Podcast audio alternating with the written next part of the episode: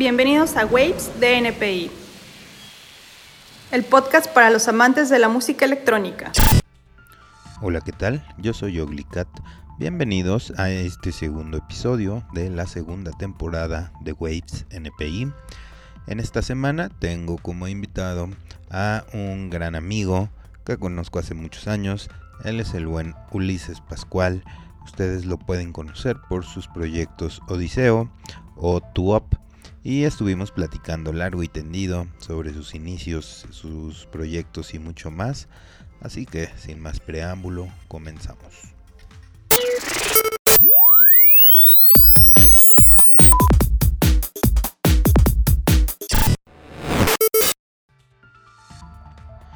Hola, ¿qué tal? Los saluda Oglicat. Bienvenidos a este, el segundo episodio de la segunda temporada de Waves NPI. Les recuerdo, por favor, que sigan nuestras redes sociales, NPI Label, así nos encuentran en todas las redes sociales y todas las plataformas. Y bueno, también a nuestros patrocinadores, pueden buscar a Brilliant Butter en todas las redes sociales y también a Marat Comida Delicatessen en Playa del Carmen, también búsquenlos en redes sociales.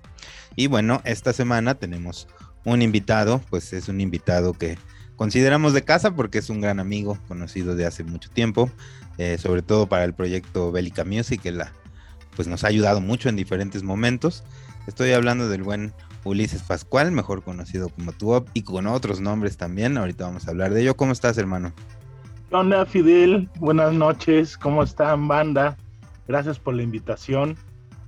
Pues contento de, participar aquí con, ustedes. Qué bueno, hermano. Oye, pues, eh, pues la gente que, que te conoce, pues, sabe más o menos cómo está la historia, pero bueno, tú, llevas mucho tiempo ahí en, la escena nacional y bueno, también internacional, eh, con diferentes proyectos. Tal vez haya quienes te ubiquen solo por tus proyectos más recientes. Así que, ¿por qué no nos cuentas un poquito cómo empezaste en esto de la música electrónica? ¿Cuáles fueron tus primeros proyectos? Más o menos cómo fue el principio de todo esto. Pues mira, eh, yo empecé a ir a, las fiestas de música electrónica eh, por, mi hermana, ¿no? A los famosos raves. Yo empecé a ir por, gracias a mi hermana, yo era un chavito. Y pues me encantó la vez que, que fui a mi primer evento, me gustó mucho lo de los DJs, pues ver a la gente bailando, ¿no? Me, me llamó mucho la atención y pues, desde ahí me, pues me gustó mucho y empecé a interesarme, pues bueno, primero a, pues a escuchar música más de ese estilo, a buscar, porque era mucho más difícil en esos entonces, pues poder eh, eh, llegar a música pues más underground en ese entonces. Eh, no había internet como lo es ahora, ¿no? Ahorita es facilísimo encontrar lo que sea, ¿no? Este, y pues eso es lo que me enganchó, ¿no? Como ese underground, la vi, ver a la gente bailar, este, y pues de ahí me interesó, empecé a escuchar música y luego empecé a intentar pues mezclar, ¿no? Eh, me acuerdo que antes pues, pues yo estaba chavo, entonces tenía mi, una mix, me compré un mixer y mezclaba casi sin pitch, ¿no? Las cosas nada las mezclaba, pues digamos que como fade in y fade out, ¿no? Y ya después con el tiempo pues me compré mi primer equipo, ¿no? Mis, eran unos, eh, eran estos Denon de barra, unos viejísimos. Eh, los que tenían la charola doble, ¿no? Exacto, los de la charola doble. Unos de esos, pero eran este, no, ni me acuerdo ya de la marca, pero eran de esos, de charola, de barra, y pues con esos aprendí, ¿no?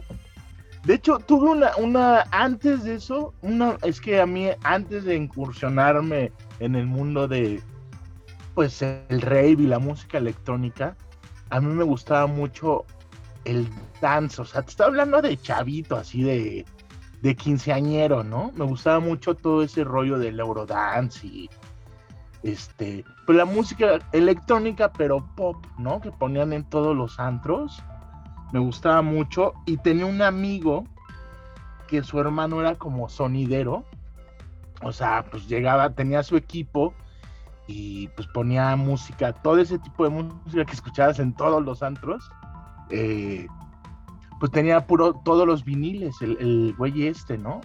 Y me acuerdo que hubo un par de ocasiones, que ese fue mi, primer contacto con la onda del DJ y este amigo de, la secundaria me enseñó a tocar con vinil.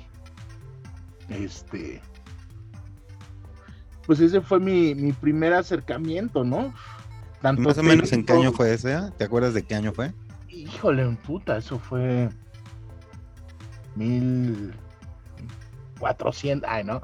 1990 eh, y, híjole, 4, 93. O sea, yo iba en la secundaria.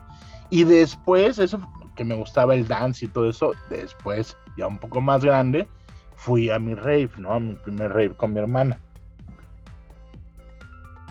Pero pues siempre me ha gustado la música electrónica, aunque digo, no era underground, pero pues me gustaba todo ese rollo de, pues del antro y iba todas las tardeadas, ¿no? Del News Pedregal, me tocó todavía tardeadas del News Pedregal.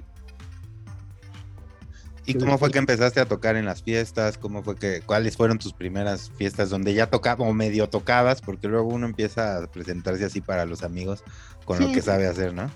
Claro, uno pues en varios pues primero yo creo que empiezas como en hasta en cumpleaños y la reunión de los amigos, ¿no? Este, pero yo creo que mi primer fiesta, mm, digamos, profesional, o sea, que ya me pagaban algo, ¿no? Creo que fue en la de... Híjole, creo que fue en la de SBK, ¿te acuerdas de SBK? Sí, sí, claro. Creo que esa fue, eh, bueno, no sé, hubo varias, pero hubo una muy, muy al principio. Creo que fue por el centro ceremonial Otomí, algo así, ¿no? Sí, lejísimos que, este, se, todo el mundo se saltó porque no había ningún tipo de control para entrar al, lugar. Este, creo que esa fue la primera que, que pues ya cobré, ¿no? Porque antes de esas pues hubo muchas pues sobre todo fiestas caseras, de amigos, ¿no? Este, me acuerdo que yo tenía unos amigos que eh, estudiaban en el Ibero, que eran un poco más grandes que yo, y me invitaban a unas fiestas y luego me invitaban a tocar también. Y, este, se ponían muy buenas, eran fiestas caseras, pero iban 100, 200 personas, ¿no? En unas casotas. Y tocaban de todo, ¿no? Pero a mí me invitaban, este, pues para poner algo ahí de, de side trance, ¿no? Yo empecé a, mezclar con eh, en el side trance después de mi, primer este rave. Y, bueno, ¿te acuerdas cómo fue tu, tu primer set? Eh, lo hiciste con. Porque hubo en aquellos tiempos había quienes hasta tocaban con mini disc. Yo nunca supe cómo lo hacían. Pero bueno, ya, ya era con CDs y cosas así. Este, ¿te acuerdas cómo fue? ¿Estaba bien planeado? ¿Cómo estuvo aquel primer set? ¿Lo recuerdas? Mm, pues fue eh, fue con la, el equipo este, te digo que eran las barras estas de, de Denon. Fue con uno de esos. Este, y en otros, pues llegué a. Pues si no había equipo, pues tocabas. Eh, te digo, yo tenía un mixer eh, de dos canales, dos o tres canales y pues era así de conectar eh, los CDs y sin pitch, ¿no? Era más bien como ambiental de, de bodorrio ahí. Acaba la rola o las vas mezclando en las atmósferas, ¿no? Las mezcladas como en las partes atmosféricas. Y este. Y pues sí hubo varias improvisadas, ¿no? Obvio, obvio. El chiste era pues estar ahí aprendiendo, tocando y cotorreando, ¿no? Y para esto ya, pues bueno, ya le pegabas duro a la fiesta, ya andabas ahí pues, reventando, ya conocías un poco más de música. ¿Y eh, cómo fue que empezaste a producir? Pues mira, yo a mí me, mi primer acercamiento así a producir fue con una computadora, con Windows, yo creo que era Windows 98 me parece eh, con el Rebirth. Era un programilla y un software que pues, hacías prácticamente puros loops, patterns. Y pues eso fue mi primer approach, ¿no? empezarle a picar ahí, este, pues creo que era una TR 909 o 808 la que traía y un, un este, una 303, ¿no? Creo que traía el programilla. Y pues era así, o sea, palomazo. Incluso yo con un, con un amigo, este, que en paz descanse, empecé, empezamos los dos a, pues juntábamos las dos computadoras y los dos con el Revert, pero pues no, no sabe, en ese entonces pues no sabíamos ni siquiera cómo sincronizar las dos computadoras, ¿no? Ni teníamos MIDI ni nada, ¿no? Era así el mouse y el programita y las íbamos eh, empatando como DJ, ¿no? O sea, le dabas play a la otra computadora y, con los audífonos ibas, este, la empatabas y ya le subías el volumen y los dos empezábamos a palomear y nos quedábamos así, puta, horas ahí palomeando, este, y correteando las dos computadoras, ¿no? Empatándolas, porque pues te digo que no estaban sincronizadas. Ese fue mi primer acercamiento y después Hamelin, DJ Hamelin, él me enseñó a, utilizar una, era una Yamaha RM1X, una caja de ritmos. Él me enseñó porque un amigo la tenía y este, y pues, por otro amigo, eh, un amigo que se llama Manuel, trabajaba con Hamelin y me lo presentó, me dijo, oye, pues tengo un amigo que también le gusta la música electrónica y también mezcla y no sé qué, te lo voy a presentar. Y me lo presentó y el día que nos conocimos, estaba la RM1X ahí en casa de mi cuate, y él me enseñó, me dijo, no, mira, ve, este el rollo está así, aquí lo programas y no sé qué. Y él me enseñó a usar la RM1X, que ya era, ya no era software, ¿no? Ya era hardware. Este, y ya después, posteriormente, pues me, compré yo mi primera Group Box, la famosa esta, la Roland 505. Y pues sí, de ahí empecé ya primero con hardware, luego me pasé el software, no me acuerdo qué, salió en ese entonces. Ya no era el Revert, era... era el Reason, ¿no? Creo que era el Reason, exacto, era el Reason, el primer Reason, exacto me pasé a Reason, ¿no? Entonces ya en Reason, pues ya como que, pues te podías explayar más, aunque era un juguetito, pero estaba bien chingón, ¿no? La verdad, el Reason, eh, pues en ese entonces fue algo, pues wow, súper innovador, súper eh, didáctico, ¿no? Y bien, este, fácil de usar, ¿no? Así muy amigable la interfase y cómo conectabas y y, este, y ya de ahí empecé con, software, sí tenía algunas máquinas, ¿no? Pero eh, pues ya luego no las pelaba tanto, ¿no? Una 05 contra el Reason, pues como que ya no la pelaba tanto. Y entonces, ¿cuándo fue que concretaste tu primer arreglo, tu primer track? Eh, ya con el Reason fue más fácil, porque tan bueno, con el Reason ya había la opción de hacer la edición, un poquito la mezcla, eh, procesar cada, cada canal por separado eh, y todas esas opciones que las interfaces de otros programas pues no tenían, ¿no? Exactamente.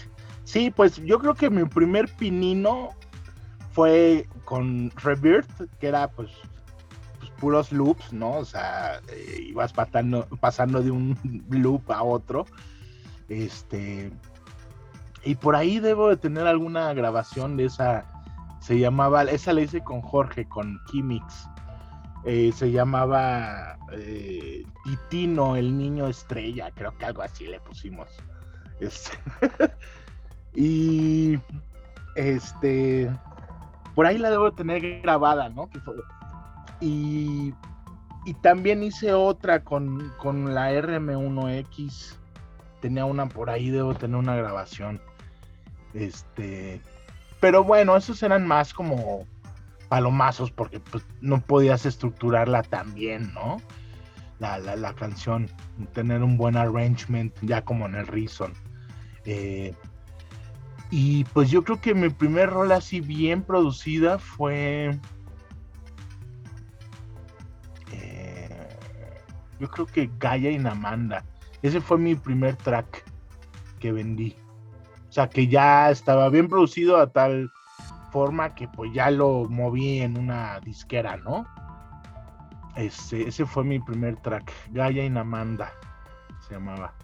Y, y de ahí pues ya, eh, como que eh, cuando entraste a la primer o colocaste tu primer track, ya todo cambia, ¿no? Como que te lo tomas más en serio. Eh, sí, te, te, retroalimenta, cabrón, ¿no? Te dices, puta, qué chingón, ya tengo mi primer track, ya, ya abres la primera puerta, ¿no? Como que se abre y, y, ya empiezas a entrar en este, en este mundo de, pues más en serio de la producción, ¿no? Ya se hace real, ¿no? Y, y luego, ¿qué, ¿qué, proyecto siguió de esto? Eh, porque también has trabajado con, con, diferentes personas, has tenido diferentes colaboraciones a lo largo de sí. tu carrera. Y, y, cómo fue este paso? ¿Cuáles fueron tus primeros proyectos? Por ahí tuviste uno con que lo fuiste a dar la vuelta al mundo. Eh, ¿Y cómo empezaste con todo eso de los proyectos? Pues te digo que eh, con, fue mi primer proyecto, fue con Hamelin, ¿no? De hecho, él, pues te digo que me enseñó a usar esta máquina, el R1X. Y a partir de ahí nos hicimos muy, muy amigos, intercambiábamos un chorro de música, ¿no? Que en ese entonces era, puta, era muy difícil conseguir la música. Y pues siempre hacíamos cambalache, él tenía sus contactos por allá y yo tenía los míos por acá y nos empezamos a hacer muy amigos y de repente empezábamos, pues, ay, vamos a hacer una rolita y empezábamos a... De hecho, Xibalbapo lo íbamos a hacer al principio eh, el Nomo, Jorge, Hamelin y yo, ¿no? Este, así empezamos las, digamos que las primeras sesiones eh, fuimos eh, los tres, ¿no? Y pues ya después Jorge pues empezó a hacer otras cosas y, y, ya no tenía tanto tiempo y nos quedamos Hamelin y yo. Y Hamelin y yo pues sí nos, nos dedicamos ya, nos clavamos, ¿no? Y nos empezó a ir bien, de repente, ay, que una tocadita aquí, que una tocadita allá. Empezamos en la, obviamente primero aquí en la República, aquí en, casa, y empezamos eh, a ir a tocaditas, tocaditas, tocaditas y de repente, este, pues algunas eran primero de intercambio y, ay, nada más ya sabes, los viáticos, las chelas, ¿no? La clásica de, quieren pagar con chelas. claro. Este, y, y así empezamos poco a poco y nos empezó a ir bien, bien. Yo me acuerdo que en ese entonces trabajaba en,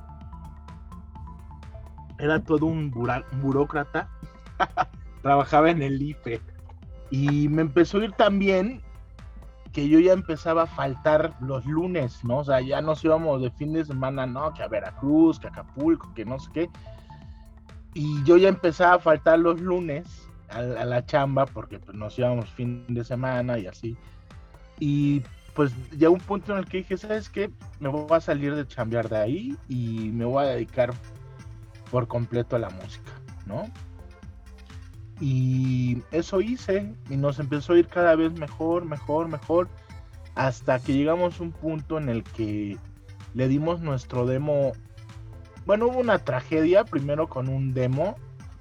¿Qué me refiero a una tragedia? Porque conocí a un chileno, la verdad ni me acuerdo de su nombre, un ampón, este, que el chavo estaba conectado, ¿no? Conocía gente de Europa y de algunas disqueras y, y lo conocí por DJ Forza.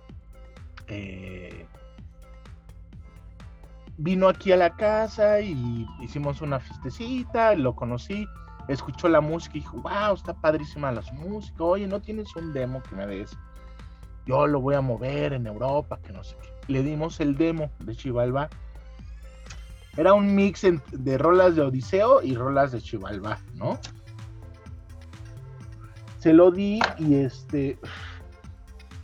Y el chavo vendió nuestro disco, güey, sin decirnos. Dijo que era nuestro manager, lo vendió. Ya el disco iba a salir en una disquera italiana y por azares del destino, no sé cómo llegaron a nosotros y le dijimos, oye, no, o sea, ese disco, eh, este güey pues nos lo robó, yo se lo di a él, él no es nuestro manager, le pagaron el disco, se chingó la lana, todo así, una fichota, ¿no? Y, y ese fue como nuestro primer acercamiento, eh, digo, no estuvo padre, pero pues como que se abrió las puertas a Europa, ya se escuchaba ya nuestra, nuestro demo. Y después a Mapusa, Mapusa le dimos, vino a tocar una fiesta y tocó después de nosotros. No, tocamos después de él y nos escuchó tocar y se acercó y me dijo, oye, está muy padre su música, no tendrán un demo para que pues eh, lo toque y lo enseñe allá en Europa y no sé qué. Y sí, se lo dimos. Y al año Mapusa Mapusa nos dijo, ¿saben qué, chavos? Llevo todo el año tocando su disco. Es un bombazo. Ya les conseguí unas fechas aquí en Europa. Se vienen el próximo año a tocar. Wow. Sí, estuvo poca madre. Después de la tragedia, ¿no? Después de la tragedia. Después de la tragedia de que alguien nos chingó y todo. Este. Y ya, ese fue nuestro acercamiento, ¿no? O sea, por un, por un DJ que ya eh, era muy famoso en ese entonces, tocaba mucho y pues tocaba nuestra música, ¿no? Era un release y, veía que funcionaba, que funcionaba, siempre las ponía y los Symphonics, los Symphonics fueron los que se acercaron un día y le dijeron, güey, esa rola de quién es, cabrón, ¿no? Así en la tocada le dijo, no, pues es de unos mexicanos, chivalva. Güey, lo queremos, los queremos traer para el Citraca. Y ese, eh, gracias a los Symphonics, ellos son los que nos abrieron eh, las puertas. Fue Mapusa por llevarse y tocar nuestra música, pero los Symphonics son los que nos llevaron a Europa. Y ya a partir de ahí pues pum, se, abrió todo, ¿no? Nos dimos a conocer, vendimos todas las rolas en varias disqueras europeas y pues de, ahí, a, partir de ahí nos empezó a ir muy bien como a Shivalba, a Hamelin y a mí. Y de ahí vinieron más, eh, pues más idas a Europa, festivales grandes y... Exacto. Y ya todo eso que, pues, para algunos eh, fue, fue lo que nos tocó ver ya de ustedes eh, que se dio muy rápido, ¿no? También, o sea, en comparación de, lo que hicieron o lo que les costó a otros proyectos, ustedes fue muy rápido, ¿no? Pues ya llevábamos eh, ya cuatro años, güey. Eh, digamos que si lo empezamos en 2000 y nosotros nos fuimos, el demo se lo dimos en 2003 a Mapusa y nosotros nos fuimos en 2004 a Europa. O sea, ya llevábamos pues ya cuatro años cambiando. Claro, pero sí esta parte de, que, o sea, de que se empezó a difundir y hacer ah, sí. eso, fue, eso rapidísimo. fue rapidísimo, ¿no? Sí, no, no la creímos, la verdad fue algo, fue un sueño, ¿no? Hecho realidad, la neta. ¿Cuáles fueron los festivales así que recuerdas? Como, sobre todo los primeros, ¿no? Que son con, con los que se llega con más nervio y así, ¿no? Sí, Sí, los primeros, pues fue algo pues chingón, ¿no? O sea, conocimos a muchísima gente, muchísima. Este. Y pues nos íbamos tres meses de tour y nos la pasábamos increíble. Toque y toque, conociendo un chorro de gente. Afortunadamente, pues conocimos a mucha gente, pues muy chida. ¿No? Que nos trataron mucho, que siempre van a estar en mi corazón. Eh, mucha gente que aunque pues ya la, distancia, etcétera, etcétera, ya no tienes luego contacto con mucha gente, pero pues las experiencias que uno vivió juntos pues nunca se van a olvidar, ¿no? Claro. Oye, y también hubo más adelante pues una, una etapa de este que, que, que reconocimos varios aquí en la, digamos, sobre todo en la escena nacional, muchos de los proyectos, pues empezaron a migrar a otros géneros, ¿no? O sea, de los proyectos del Psytrance. Eh, algunos definitivamente, otros la fueron campechaneando, eh, pero sí hubo por ahí hace unos, que será 10, 12 años, un punto en el que pues empezó también a buscarse nuevos sonidos, como que el Psytrance empezó a, agarrar otros rumbos y tal. Y, eh, y, tú fuiste de los que lo campechaneó, ¿no? Eh, te fuiste por, por hacer otro proyecto alterno y seguiste trabajando. ¿Cómo estuvo esa parte? Y pues implica doble chamba, ¿no? En varios sentidos. Sí, pues eh, ahí fue cuando yo empecé como tú Es que yo creo que la escena brasileña, íbamos mucho a Brasil, y en Brasil eh, les encantaba también el side trans, pero siempre había una pista alternativa, siempre.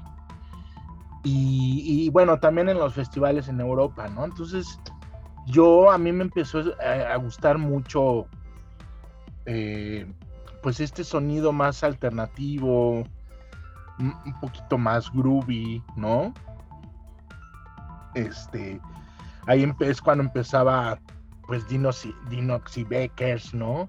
Tocaban mucho en Europa, en, este, en Brasil también, que ellos empezaron como con este, pues no era un progre house, house tal cual, era hasta un poquito medio electro. Este, también estaba este grupo Infusion, que tocaban poca madre.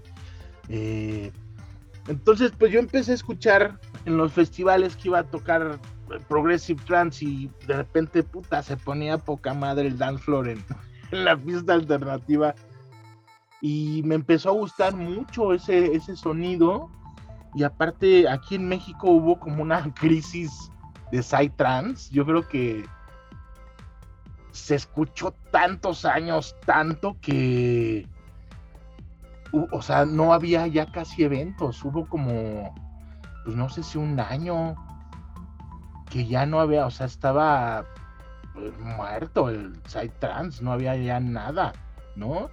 Y empezó a llegar este sonido, pues sí, era como más progressive house, pero con algo de de prog trans también, este, tipo Magic Man, este, Brisker y Magic Man, este, Dinox and Beckers, o sea, como que traían ahí una onda pues diferente y, y dije, ah, pues me empezó a gustar mucho y también la verdad, pues yo me harté un poco de producir también eh, Progressive Trans, ya llevaba, no sé, como nueve o diez años produciendo eh, ese género y de repente como que mi parte creativa pues dijo, ay, quiero aprender a hacer algo diferente, me empezó a gustar un sonido diferente y fue cuando empecé con Tuop y Tuop y Caballero con, con mi amigo Gandul. Empezamos a pues hacer este proyecto, empezamos primero como Tuop y Caballero y empezamos pues pues a, bajarle a los BPMs y a buscar como otros sonidos y otro groove, ¿no? Otra sensación, ¿no? Porque pues es otro estilo de música. Y este, y así es como empecé con, con, con Tuop. Y es un proyecto que pues te ha ido muy bien también. Eh, ¿Qué tan difícil fue posicionarlo? Pues ya tenías un nombre importante como Odiseo, eh, como Xibalba y todas tus demás colaboraciones y de repente salir con algo nuevo y sobre todo en un género que pues era diferente, ¿no? Sí, y que pues de alguna forma pues no era, pues sí, es como empezar desde cero, ¿no? Porque pues son diferentes contactos, diferente gente, ¿no?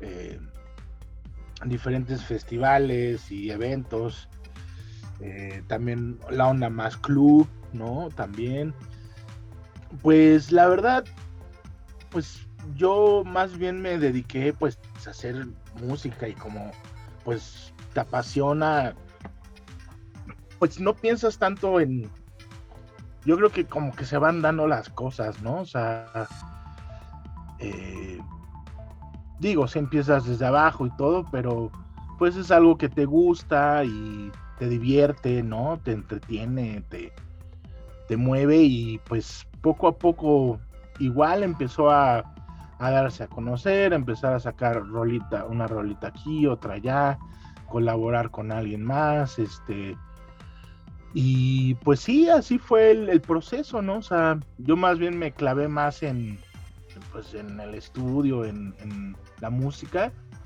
y solito se fue dando, pues, lo de las tocadas, obviamente, pues, mandar los demos a disqueras diferentes y eso, pues, es volver a tocar puertas, ¿no? Este, pero sí, o sea, así fue como el proceso para posicionar otra vez a, bueno, posicionar a este nuevo proyecto.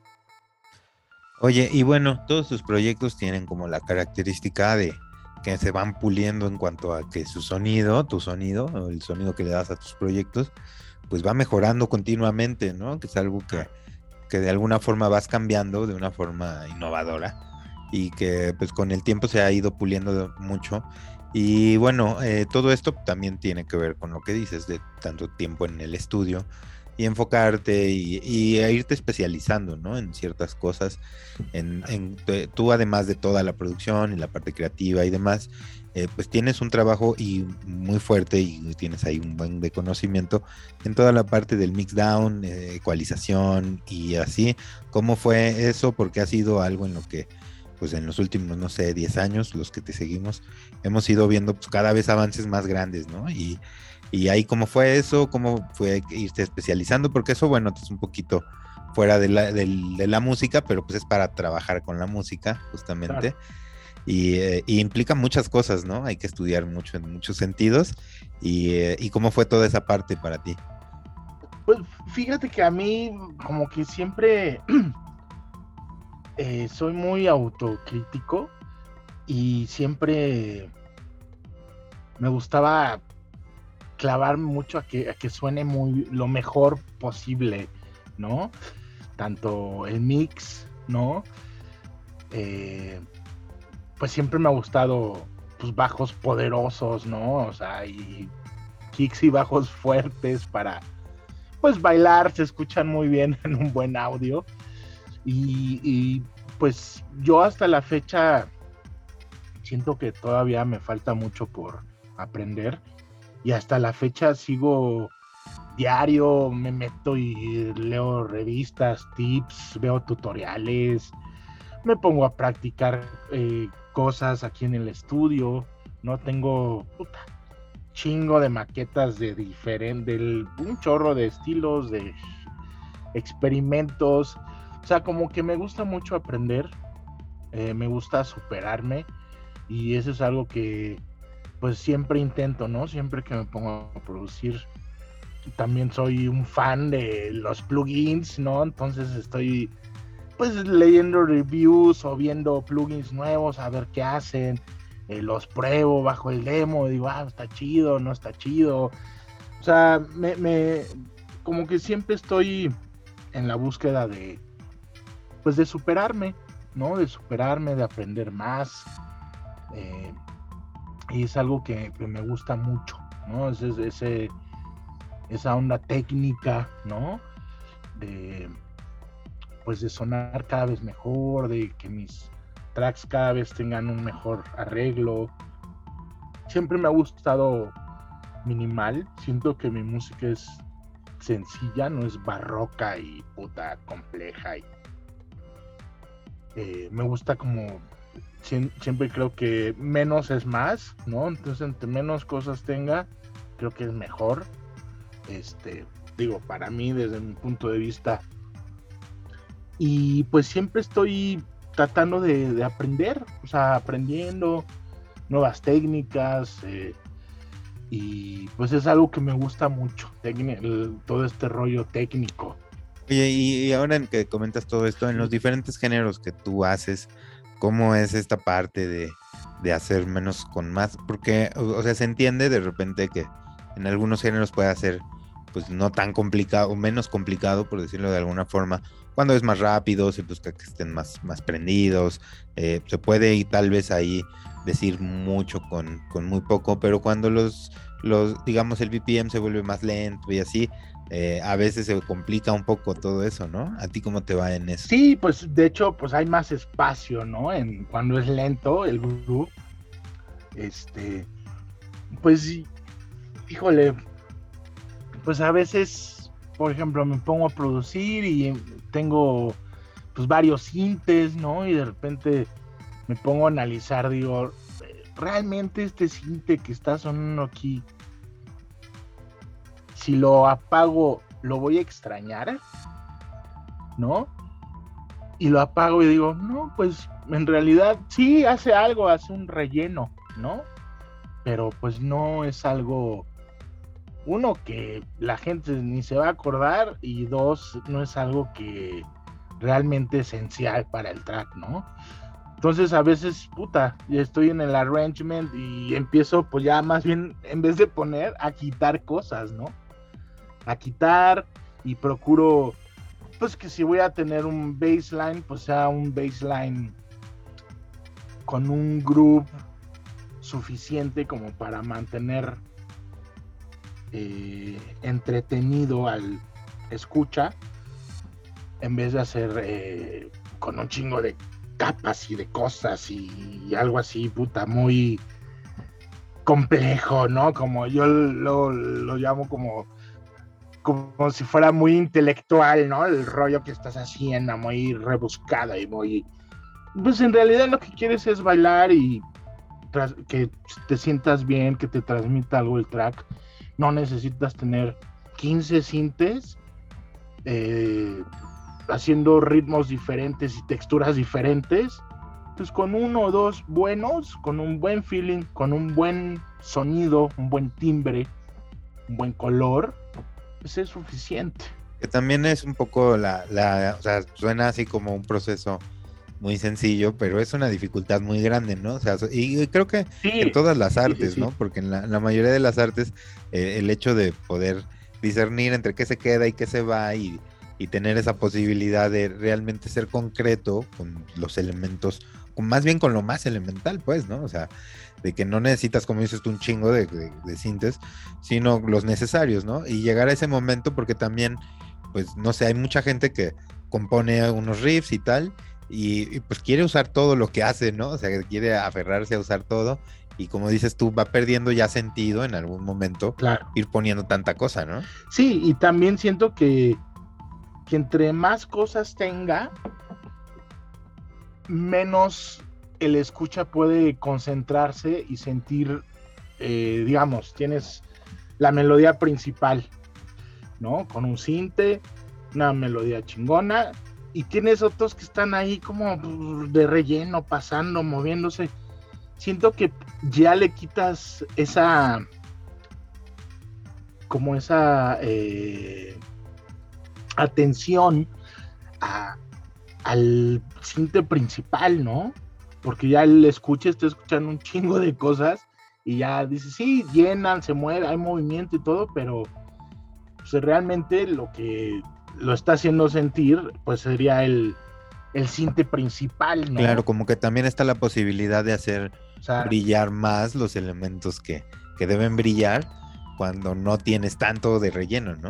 Exacto sí, es más fácil ponerle atención, ¿no? Y, luego, cuando escuchas rolas de cualquier género, las escuchas y creo que los mejores tracks del mundo son los más sencillos, cabrón. Los que más te roquean y te llegan, te mueven, todo, son como los más sencillos. Sí, y, o sea, y entra este rollo que dices, o sea, ya que lo estudias o, lo, escuchas, dices, no, puta, está súper fácil, son tres acordes, ve la batería está bien sencillita. Sí, el pedo es que se te ocurra hacerlo así, ¿no? Esa es la dificultad, ¿no? Pero ya que lo estudias, la escuchas dices, está bien fácil. O sea, está, no, no fácil, está muy sencillo, ¿no? pero el que se te ocurra hacerlo así de sencillo, ahí está la dificultad, ¿no? Claro, es un poco también, es un poco también como cuando no conoces la solución de algo y al final te la dicen y te resulta muy evidente, ¿no? Y, por ejemplo, cuando uno escucha la así Billie Jean de Michael Jackson y, te pones a analizar los instrumentos y todo y dices, pues son bien poquitos canales y la neta es que pues, están haciendo muy pocas cosas algunos instrumentos y tal pero pues nomás es la pieza, o sea, más emblemática de la música pop, o una de las más emblemáticas, y que sigue permaneciendo su punch, y que se sigue escuchando bien chingón a pesar del paso del tiempo, y que poca gente ha hecho incluso algo similar con esos mismos recursos, ¿no? Claro, sí, sí, o sea, sí, te digo, eh, ya que la estudias y la, la escuchas, dices, ay, está bien fácil, pero a ver, que se te ocurra, esa es otra cosa. Ese es lo difícil, ¿no? Tratar de hacer algo sencillo, pero intenso, ponedor, llegador, ¿no? O sea, que te mantenga entretenido de principio a fin, ¿no? Y que además, bueno, eh, considerando que hacemos música electrónica, pues esta repetitividad también tiene que perder la monotonía, ¿no? O sea, tienes que eh, tener dentro de todo ese minimalismo eh, algo que, como dices, tú tenga, vaya caminando, ¿no? Y se sienta que, va avanzando. Oye, y, a propósito de todo esto, eh, ¿cómo es tu proceso creativo? ¿Cómo empiezas un track? ¿Por qué instrumento empiezas? ¿Los vas ecualizando desde el principio? ¿Dejas todo eso para el, el proceso del mixdown? ¿Cómo es eso? ¿Cómo empiezas un track? Y sobre todo, ¿cómo lo terminas? Pues mira, yo, por, por, lo general, bueno, muchos años empezaba con Kiki bajo, ¿no? este, pero últimamente más bien estoy empezando con el hook, con la parte, eh, con la melodía, ¿no? Con los acordes y con la melodía, que digamos va a ser como el, el tema principal, ¿no? De la canción, o sea, el, sentimiento. Este, empiezo, te digo, a hacer mis acordes, eh, después empiezo, pues ahora sí con kick, porque pues hacer un kick y un bajo, pues es mucho más fácil que hacer un hook, ¿no? O sea, poner un snare o unos hi-hats, o sea, eso pues es algo fácil, ¿no? En cambio, pues, hacer un hook, un buen hook, una buena melodía, este, buscar un buen timbre, ¿no? Algo que, te guste. Eh, empiezo por ahí, ya empiezo luego con los drums, porque pues, si no ya me empieza a dar hueva la pura melodía, ¿no? Entonces ya empiezo con, con el ritmo, ¿no? Con toda la base rítmica. Empiezo con el bajo, ¿no? A veces me clavo con el bajo, híjole, horas, ¿no? Empiezo, le pongo este ritmo, no me convence, le pongo otro, no me convence, este me gustó, pero no estoy seguro. Y así empiezo hasta que ya dejo uno que me gusta y, y ya tengo así un loopsote, ¿no? Y empiezo ya a hacer el arreglo, ¿no? La empiezo a extender, eh, la extiendo y ya luego empiezo, eh, como que primero me imagino la estructura un poco antes de, hacer como los acabados, ¿no? Todos los incidentales, remates, eh, eh, acentos, etcétera. Automatizaciones, más bien la empiezo a estirar, digo, a ver, ok, unas vueltas de, este rollo, aquí hago un puente, luego llego al break y aquí voy a regresar y etcétera, ¿no? Como que la extiendo la estructura, como la, el cascarón, y, y empiezo ahí a, meter otros elementos, ¿no? Decir, bueno, aquí está ya el pad, los acordes, y aquí estoy anunciando la melodía, pero necesito otro elemento, otros elementos que, eh, que acentúen o que lleven a esta parte, ¿no? Y ya empiezo a, a meter otros sintes, y luego empiezo con todos los rollos, pues, de automatizaciones, de redobles, de acentos para enfatizar y, darle movimiento y acentuar estas partes, ¿no? Que el verso, que el coro, el break, la salida, ¿no? Y pues por lo general pues siempre dejo un DJ friendly, ¿no? En mis tracks pues, para que la banda las pueda mezclar. Este, y, y pues eh, la mezcla, a mí la mezcla sí me gusta irla haciendo no me clavo ya tanto. Antes fíjate que me clavaba, puta, un chorro y se me iba todo el flow por estar de clavado ahí en, haciendo la mezcla, ¿no? Así, una hora con el kick, así, ta, no, es que el kick y el kick. Entonces, ya se me iba la inspiración, cabrón, ¿no? De estar ahí clavado en el mix. Pero más bien lo que hago ahora es, obviamente, desde el principio procuro de, pues, hacer un kick que suene bastante bien, que me guste. Pero igual y ecualizo un poquito, no me clavo tanto, no me clavo tanto. Sí lo voy haciendo sobre la marcha, pero ligerito, ¿no? Para darle más fuerza a la onda creativa que a la onda técnica, ¿no? Entonces, eh, empiezo a desarrollar el track, etcétera. Y ya que tengo ya el track, ya me empiezo a clavar más con la mezcla, ¿no? Ahora si ya, ya no es creativo, ya puedo estar dos horas haciendo el timbre del bajo y ecualizándolo con el kick, ¿no? Y no se me va a ir la inspiración creativa, ¿no? Para eh, desarrollar el track. Oye, y hablando de todo esto, tú siempre has, este, dentro de lo que se escucha en tus producciones, siempre has ido cambiando de tecnología, siempre se te ha escuchado música con fierros, con muchos plugins y cosas así. Eh, ¿Cuáles han, sido los sintes que más has utilizado? ¿Cuáles utilizas actualmente? ¿Cuáles son los fierros también que tienes? Por ahí tienes ecualizadores, compresores y cosas así, ¿no? Sí, pues aquí de fierros tengo, eh, tengo el, legendario Trompresor, que es un clon eh, de un SSL de un compresor de Solid State Logic. Tengo también uno que se llama Pro BLA. Este es muy bueno. Es este.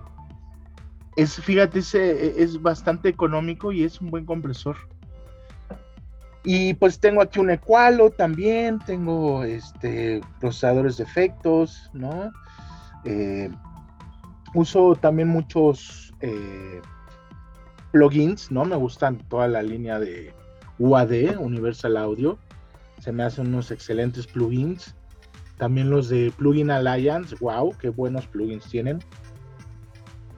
Este, pues tengo aquí algunos sintes.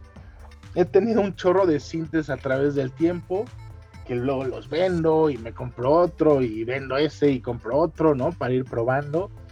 Y, y últimamente de sintes virtuales, digo, a mí el Silent pues siempre me, ha gustado, pero fíjate que últimamente ya no lo estoy usando. Me, gusta mucho el Silent, eh, pero creo que ahorita el Serum es de mis favoritos. Se me hace muy, pues muy fácil de modular, eh, es muy visual, también eso está padre que sea visual eh, toda la modulación. Este, también como doy clases de producción, eh, pues me lo aprendí a usar muy bien, ¿no? Para enseñarle a los chavos. Me, gusta enseñar con ese porque es visual, ¿no? Entonces pueden entender un poco más qué es lo que está haciendo un sintetizador al ver el movimiento de esas modulaciones, ¿no? Y Serum es de mis favoritos ahorita. También hay uno nuevo que se llama Vital, que es gratuito. Tiene una versión de paga, pero tienen otra que es gratuita. Es como el Serum. Muy bueno, se llama Vital. Eh, también, pues el Massive, ¿no? Un clásico conocido, el Massive. Eh, también la línea de Arturia, ¿no? El, todos estos eh, simuladores de, de, pues de sintes clásicos, ¿no? Análogos. El Diva me gusta mucho. También el Diva se me hace un muy buen cinte. Lo utilizo mucho últimamente.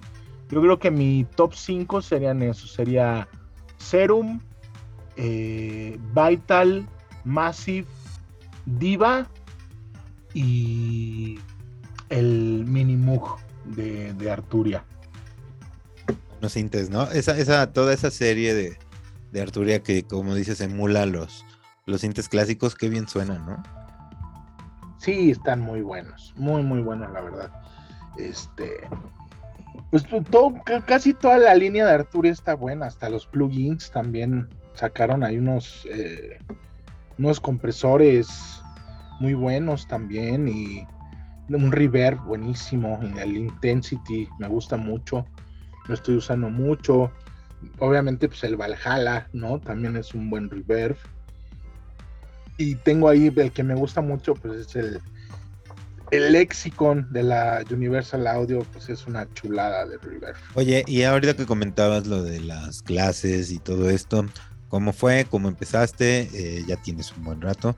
Y también, eh, pues eso te ha, te ha llevado a, de alguna forma, también, pues, eh, colaborar, ¿no? En, producir otro tipo de proyectos. Eh, ¿Cómo ha sido todo eso y cómo te va actualmente? Pues, pues yo ya llevo unos años ya dando clases. pues todo comenzó, pues se acercó, se acercaron a mí, oye, no das clases, este. Y sí, empecé primero así medio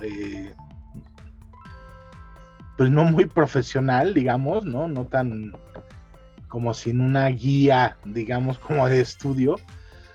Eh, pero pues ya a través de los años, pues ya tengo mi, totalmente mi guía de estudios, mi, forma de enseñar, que primero, que después, ¿no? O sea, si, eres eh, nuevo, intermedio avanzado, ¿no? Incluso le doy también clases pues, a chavos que también estudian pues eh, eh, en otras escuelas, ¿no? De renombre y se acercan a mí, ¿no? Porque pues, eh, pues hay cosas que no te van a enseñar en la escuela, ¿no? Te van a enseñar algo muy, muy, este, no tan al punto, o sea, muy, se me fue la palabra, pues muy general, ¿no? Muy general y luego los chavos se acercan de, oye, yo quiero para este género hacer esto, ¿cómo lo hago? ¿No? Y ya yo les enseño, ya no tan general, sino más enfocado a lo que ellos quieren o lo que ellos están buscando, ¿no? Es un poco lo que te decía, es una forma de colaborar con ellos en sus proyectos porque a diferencia de un plan de estudios en una escuela o en una academia, eh, donde tendrías que cubrir punto por punto y evaluar incluso todos esos módulos. Acá pues vas directo, ¿no? Y ya, ya además consideras el conocimiento previo que tenga tu alumno. Incluso, pues bueno, tú puedes elegir a los alumnos, lo cual cambia mucho la dinámica de la enseñanza, ¿no? Sí, y, también este, eh, pues sí, porque todos quieren un género diferente o traen un conocimiento diferente, ¿no? Y eso a mí también es algo que, pues te digo, a mí me gusta mucho superarme y aprender y pues me, he puesto a estudiar también por eso, ¿no? Para dar las clases, para... Eh, eh, y, eso a mí pues me ha enriquecido mucho, ¿no? En mis producciones, porque pues todo el tiempo estoy con conocimientos nuevos, ¿no? Y, estudiando, pues para dar eh, bien mis temas, bien mis clases, si me piden algo nuevo y no lo tengo muy bien aterrizado, a lo mejor lo comprendo de una forma más eh, empírica que técnica, pues me pongo a estudiar para poderlo explicarlo bien, ¿no? Dicen que si eh, quieres enseñar algo, pues lo tienes que entender tú bien, ¿no? Para poderlo explicar, enseñarle a alguien más. Y que también, eh, bueno, esta parte del todo el proceso pedagógico, eh, pues está muy enfocada a lo que quiere cada proyecto, ¿no? Que es, eh, es algo muy difícil, o sea, es muy personalizado, pues, lo que le estás dando, ofreciendo a la gente. Y que normalmente en una academia, pues es muy general, tienen que aprender todo. y, pasa como en todas las carreras, que uno pues, a veces quiere aprender justo ciertas cosas y ahí tiene que aprender todas las demás que a veces no le son tan atractivas y muchas veces los proyectos que se acercan a ti pues también ya tienen ahí sus, su, ratito en los escenarios, ¿no? Sí, sí, pues ya sí me ha tocado pues varias bandas que se acerca pues ya que tienen sus rolas y sus lanzamientos en disqueras y todo y, a lo mejor quieren eh, pues eh, ampliar su conocimiento y su técnica, ¿no? Y se acercan conmigo y, y, pues a lo que van, ¿no? O sea, yo le digo, tú pregúntame, o sea, ve directo a lo que quieres, ¿no? Y lo vemos, ¿no? Ya cuando están avanzados, ¿no? Y ya me hacen preguntas pues más en específico de ciertos temas, ¿no? o a veces quieren saber qué técnica utilizo yo para esto o para el otro. Y, pues sí, yo sin bronca les comparto pues, los tips and tricks de la producción. Claro. Oye, y este, y bueno, para pues, la pregunta, el tema obligado para todos en este momento es cómo te fue en esta pandemia, eh, cómo venía la onda de salir a tocar. Eh, aparentemente ya se están reanudando poco a poco, ¿no? Los, eventos. ¿A ti cómo te fue en, todo esto? ¿Te aplicaste en el estudio? Eh, ¿O qué, fue de, tu tiempo? ¿Se te cancelaron muchas fechas? ¿Cómo te fue? Pues hijo, la verdad, pues yo creo que a todos en el mundo de la música el espectáculo pues nos fue de la chingada el año pasado. Este, pues yo me mantuve pues con mis clases, ¿no? Me, estuve con varios alumnos dando mis clases. Este, sí me clavé en el estudio, estuve fuerte al, comienzo del, encierro, pero después tuve un bloqueo, eh, un bloqueo cabrón de unos meses, como de medio año, algo que no había hecho pues, desde el 98, cabrón, ¿no? O sea, este, como que me faltaba ese, pues imagínate tantos años tocando y de repente, prum, se va esa, e, ese input, esa retroalimentación que de alguna forma cuando vas, tocas o eh, escuchas a algún DJ antes que toque eh, de ti o después, eh, o, tus mismas producciones, ves cómo la gente baila, o sea, todo ese input, todo ese feedback, esa retroalimentación, pues de repente, prum, se paró y pues fue algo así, para mí fue algo así, fue fuerte, o sea, sí me bloqueé, ¿no? Como que no, no, no quería hacer música. Y me duró unos meses y ya de repente pues me, regresaron la, sed, ¿no? De, estar en el estudio. Y pues ahorita estoy aplicadísimo. Vienen varios eh, releases nuevos. Este, y ahorita pues estoy con todo. O sea, estoy terminando muchas cosas que empecé, que dejé ahí. Eh, y las estoy terminando ahorita y, ando con todo ahorita, pues ya está empezando como a, destapar un poco este rollo. Todavía no al 100, ¿no? Todavía está medio incierto, eh, todo está muy raro todo este rollo, pero ya tuve unas tocaditas, ya vienen unas próximamente, ¿no? Ya empiezan los, los, este, las solicitudes, ¿no? O los booking requests. Y pues eso de alguna forma pues te empieza a dar, a motivar eh, pues para continuar en el estudio, ¿no? Seguir creando, seguir haciendo lo que pues más me gusta, que es eh, hacer música. Qué bien, qué bien, qué bueno que saliste de esa etapa. Yo creo que a varios les pasó. Eh, y bueno, también pues, es, es, de esperarse. Esto fue muy repentino.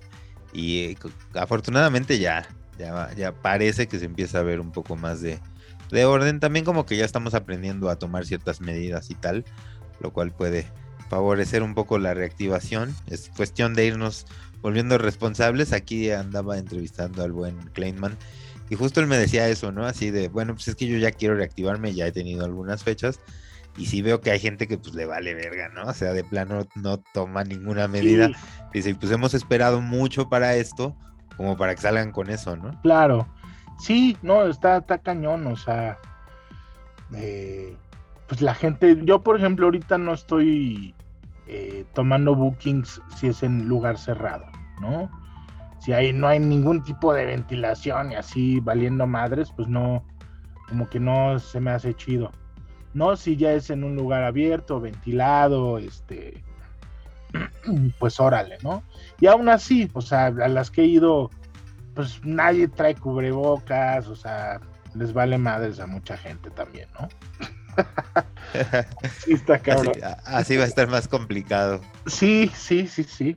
Oye, pues este, para toda la gente que no te sigue en redes sociales, por favor recuérdanos tus redes sociales.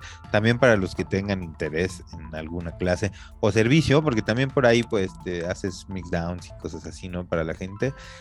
Eh, mastering, también. Eh, para todos esos servicios, ¿dónde te pueden ubicar y dónde también pueden encontrar tu, música? Pues me pueden encontrar eh, en Instagram como Tuop Música me pueden encontrar también en Facebook como Tuop Music, eh, en SoundCloud como Tuop, eh, también como Odiseo, DJ Odiseo, y mis servicios de mastering y producción es en Low Range Studio, en Facebook y en Instagram. Perfecto. Oye, ¿algo más que le quieras compartir a la gente antes de irnos? Pues cuídense, cuídense, diviértanse. Eh, y pues ojalá que pronto pase toda esta incertidumbre y este momento tan tan raro que estamos pasando eh, pues toda la humanidad eh, y ya porque iba a decir algo, pero aquí es un tema muy delicado, ¿no? Están los y la gente es anda muy sensible. Muy sensible con el tema, están los que creen, los que no, los que les vale madre, los que se cuidan. Nada más, pues esperemos que pase pronto todo este rollo. Cuídense y diviértanse. Muy bien, pues muchas gracias hermano por, por jalarte a la entrevista, siempre es un gusto platicar pues, contigo. Muchas gracias a ti, Fidel, muchísimas gracias. A ver, esperemos ya se reactive esto más pronto, a ver si nos topamos en un evento, porque ya tiene un chingo que no nos vemos, ¿no? Claro que sí, cabrón. Espero que pronto, pronto no, nos tomemos una cervecita buena onda, con su debida distancia. Con su debida distancia. Muy bien, pues gracias a todos los que llegaron hasta el final de este episodio. Eh, recuerden seguirme en mis redes sociales como arroba Music, también las de mi proyecto principal, que es eh, arroba Music, también las del label, que es NP Label MX en todas las redes sociales. Y nos escuchamos aquí la próxima semana. Cuídense mucho, sobres, bye. Gracias por escuchar Waves de NPI.